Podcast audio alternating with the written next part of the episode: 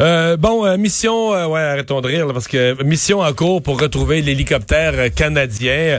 On semble savoir pas mal où il est, là, quand même, bien identifié, mais bon, on est en pleine mer. euh. C'est justement pourquoi euh, on, on croit vraiment que les, les cinq présumés, bon, les cinq qui sont manquants, là, qui sont toujours recherchés, sont présumés décédés maintenant, là, parce qu'on n'a pas une grande zone de recherche.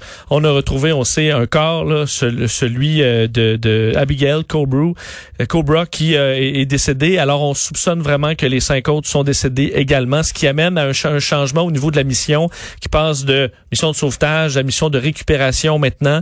Euh, c'est le deuxième groupe maritime de l'OTAN qui a déclenché cette mission-là, une équipe de l'aviation royale canadienne qui quitte le pays aujourd'hui pour se rendre sur place pour enquêter sur euh, les, les circonstances de cet écrasement euh, du, euh, je vous le rappelle, de cet, cet hélicoptère CH-148 Cyclone. Mais j'ai l'impression que tôt la semaine prochaine, on aura des premières nouvelles des boîtes noires. Souvent, il faut analyser, c'est plus long les paramètres, là. Oui. Mais les conversations dans le dans le cockpit, ça, c'est souvent assez rapide, qu'on peut, euh, qu'on, quand même qu'on transmet ça au public, là. Oui, souvent on a des, des on a une bonne idée de ce qui s'est passé avec les, les communications euh, des, de- entre les pilotes. Donc euh, et, et ces boîtes noires ont été retrouvées rapidement, sont rapatriées au Canada.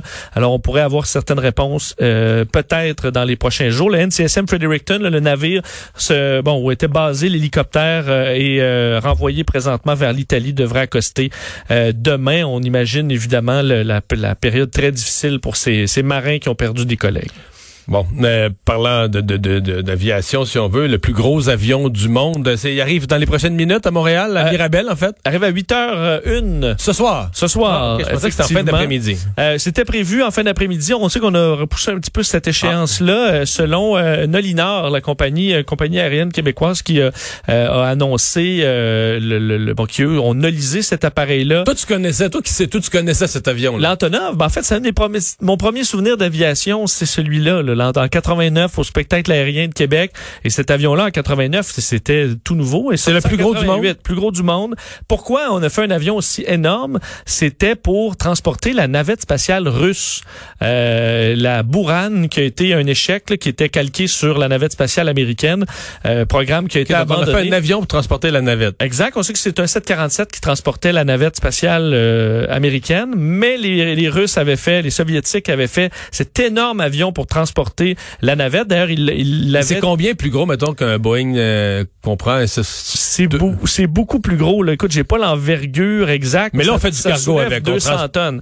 Mais te dire juste l'histoire, parce qu'elle est intéressante, l'histoire. Donc, en 88, premier vol, euh, l'avion qui a transporté la navette spatiale euh, un peu, on a arrêté après l'abandon du projet. On a remisé cet avion-là, on a enlevé ses moteurs jusqu'en 2001.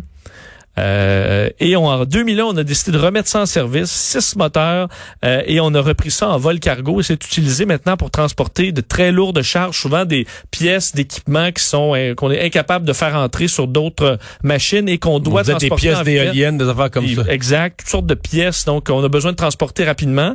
Euh, et Mais il ne pas pouvoir atterrir à n'importe où, là, dans une piste, dans une piste d'atterrissage de village. non, ben en fait, la- cet avion-là a déjà atterri à Québec, mais euh, assurément à vide. là. Euh, parce que là, on a besoin de la plus grande piste de Mirabel, euh, à mon avis, pour le, le, le- le faire euh, se Est-ce qu'il poser est-ce qu'il y a besoin de plus de pistes pour atterrir ou pour redécoller? Parce qu'il doit être long à atterrir puis lent à redécoller, je sais C'est pas. une très bonne question parce que je pense que ça va dépendre du poids à bord, mais c'est une bonne question dont on en a besoin de. Faudrait que je regarde les, ces manuels de vol, mais ça en a besoin de long. J'ai déjà vu décoller à plein là, euh, dans entre autres à- dans l'État de New York, là, dans un documentaire sur cet avion-là, et euh, c'est long là, c'est très long avant que ça que ça monte lorsque c'est pleine charge. Ça consomme 16 tonnes de carburant à l'heure, Ah, je vous pas le ça. disais. Alors euh, et euh, Greta, elle sait pas là, qui, qui vole l'avion. là. Euh, Ils ont pas dit, j'espère. Je pense que j'espère qu'ils n'ont pas dit. Je pense pas qu'elle suit l'Antonov partout. Alors, il a décollé vers deux heures d'Anchorage en Alaska où il a fait une pause euh, dans les dernières heures et présentement en route vers Montréal avec la plus grande, l'importante commande de matériel médical canadien. Vous dire que c'est pour ça qu'on en parle surtout. C'est que c'est une cargaison très attendue du gouvernement canadien euh, qui est transportée donc dans cet avion-là. Et on verra ce soir d'ailleurs, autant la- l'aéroport de Mirabel, Nolinor disait, là, l'avion va aller se stationner très loin des regards. Donc, euh, il faut pas s'agglutiner euh, autour de l'aéroport pour aller euh, essayer d'apercevoir l'appareil. Euh, vous regarderez ça aux nouvelles à la place, c'est ce qui est suggéré. Sinon, si jamais il y en a qui se rendent, ben, se garder à bonne distance des autres et respecter la distanciation, c'est que c'est ce que la compagnie aérienne vous dit.